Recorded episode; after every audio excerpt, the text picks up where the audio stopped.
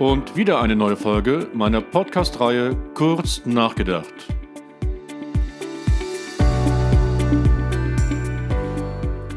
Hier kann ich wieder einen zentralen Business-Trend kurz erläutern und reflektieren.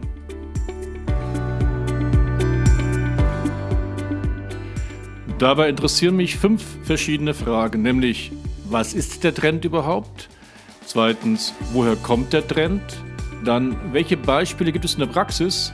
Viertens, wozu führt der Trend? Und schlussendlich, wohin geht die Reise? Mein Name ist Markus Disselkamp und nun habt viel Spaß mit meinen Gedanken gemäß dem Motto kurz nachgedacht.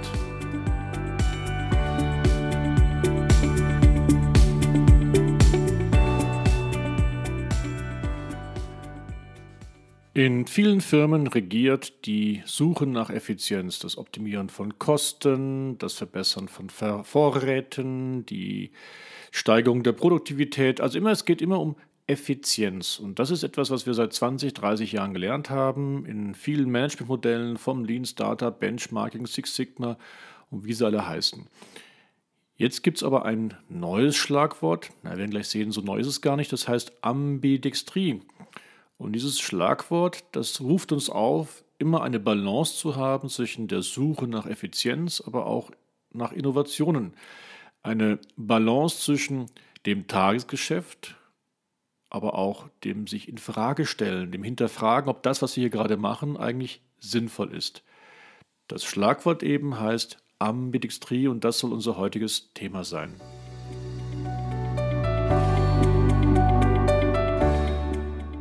Zweitens Rückblick.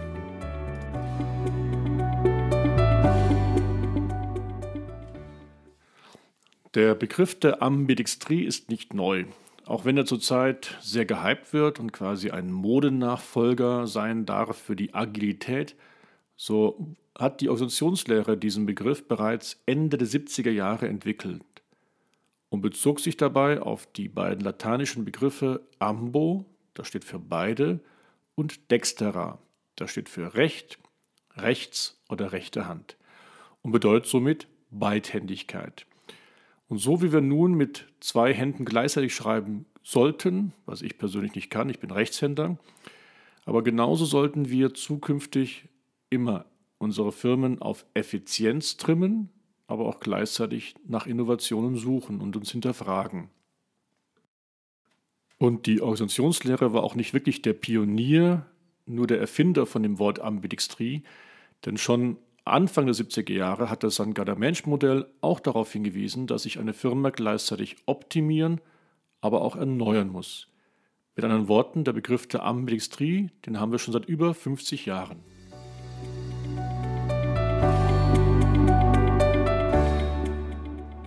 Drittens Beispiele aus der Praxis.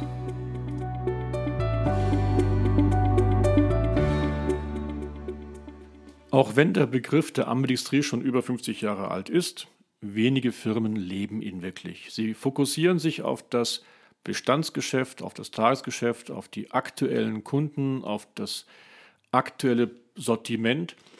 Und Beispiele, wo es wirklich mal funktioniert hat, die Ambidextrie, nun, da nehme ich am liebsten Otto, denn die haben rechtzeitig erkannt, dass mit dem reinen Bestandsgeschäft des Versandhandels das vielleicht nicht so langfristig mehr gehen kann und haben dann sicherlich das Bestandsgeschäft weiter gut geführt, aber haben parallel eben auch Shoppingcenter aufgebaut, einen Lieferdienst aufgebaut mit Hermes, aber allen voran ein sehr erfolgreiches E-Commerce-Geschäft.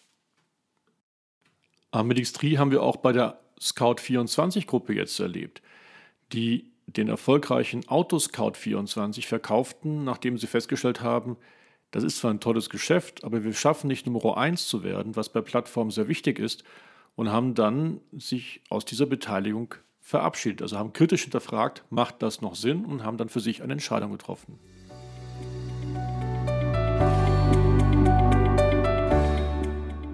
Viertens Konsequenzen aus dem Megatrend.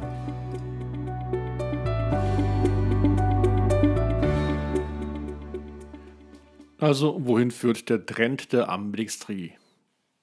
Na, meiner Meinung nach zu einer neuen Kultur, einer neuen Unternehmenskultur, nämlich der ambidextrischen Unternehmenskultur. Eine Unternehmenskultur, wo verschiedene Pole gleichzeitig wirken müssen, wo verschiedene ja, Balancen wirken müssen.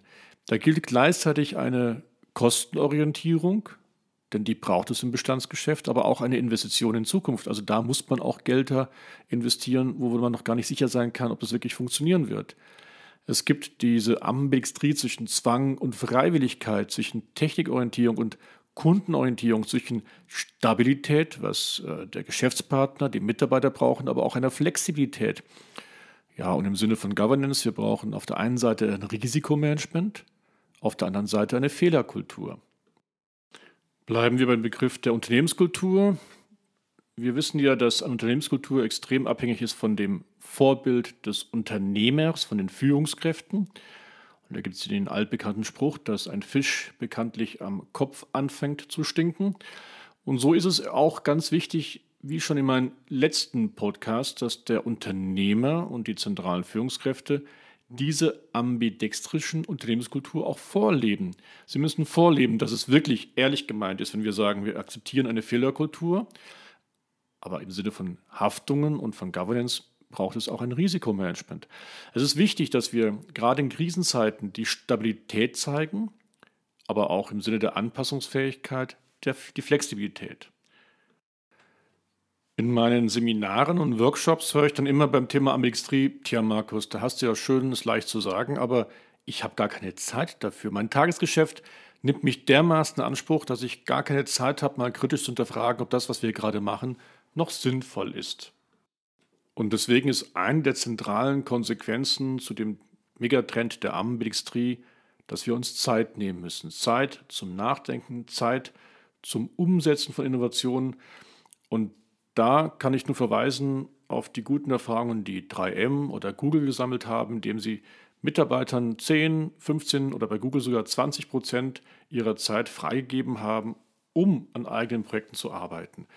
Ich mache das lieber so, denn 20% Zeit ist ja schon ein verdammt hoher auch Kostenblock, dass ich immer ganz gerne mit Leuchttürmen einer Firma mit 10% ihrer Arbeitszeit anfange, dass wir die dazu verwenden, mal kritisch zu hinterfragen, macht das noch Sinn, an wirklich strategischen Themen arbeiten. Und 10% der Arbeitszeit, das ist üblicherweise ein Nachmittag.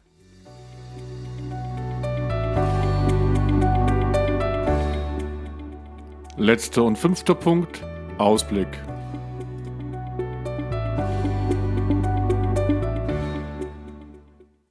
Also, haben wir gesehen, bei Ambidextrie ist die Kernbotschaft, wer sich nur optimiert, verliert trotzdem. Es ist wunderschön, dass wir uns dermaßen im Tagesgeschäft bemühen. Das ist klasse, dass wir unseren Bestandskunden ihre Wünsche erfüllen, dass wir unsere Produktivität immer wieder verbessern. Alles klasse. Aber wenn wir uns nicht regelmäßig hinterfragen, macht das alles noch Sinn? Ist unser Geschäftsmodell das richtige noch? Haben wir die richtigen Kunden? Haben wir die richtigen Produkte, das richtige Sortiment, die richtigen Prozesse, die richtigen Strukturen? Wenn man sich nicht regelmäßig kritisch hinterfragt, dann wird man irgendwann von neuen Trends, von neuen Wettbewerbern, von neuen Geschäftsmodellen überholt. Es reicht also, sich nicht nur sich zu optimieren, man muss sich auch neu erfinden. Und Schauen wir mal in die Biologie, dort war es ja auch nicht anders. Auch ein Dinosaurier hat sich immer wieder optimiert, sicherlich, aber das hat nicht gereicht. Und schauen wir mal in die Firmenwelt rein. Äh, Firmen wie Agfa und Kodak haben ständig ihre Fotofilme optimiert. Dann kam die Digitalkamera. Viele Firmen waren erfolgreiche Schreibmaschinenhersteller und wurden dann gnadenlos durch die Disruption der Computer ersetzt. Ja, jetzt haben wir es auch wieder erlebt, in den letzten Jahren in der Automobilbranche. Die Benzin- und Dieselmotoren werden gerade ersetzt von der E-Mobilität. Man muss sich also wirklich rechtzeitig die Zeit nehmen zum Nachdenken. Und das ist in Krisenzeiten, wie wir jetzt gerade auch haben, nochmal besonders wichtig, denn da reden wir nicht nur von einer Ambidextrie der Optimierung und Innovation, sondern von einer Ambidextrie der Stabilität und Erneuerung. Aber darüber habe ich ja schon in meinem letzten Podcast ausführlich gesprochen. Insofern, das war es erstmal für heute. Nehmt euch die Zeit und lebt die Ambidextrie.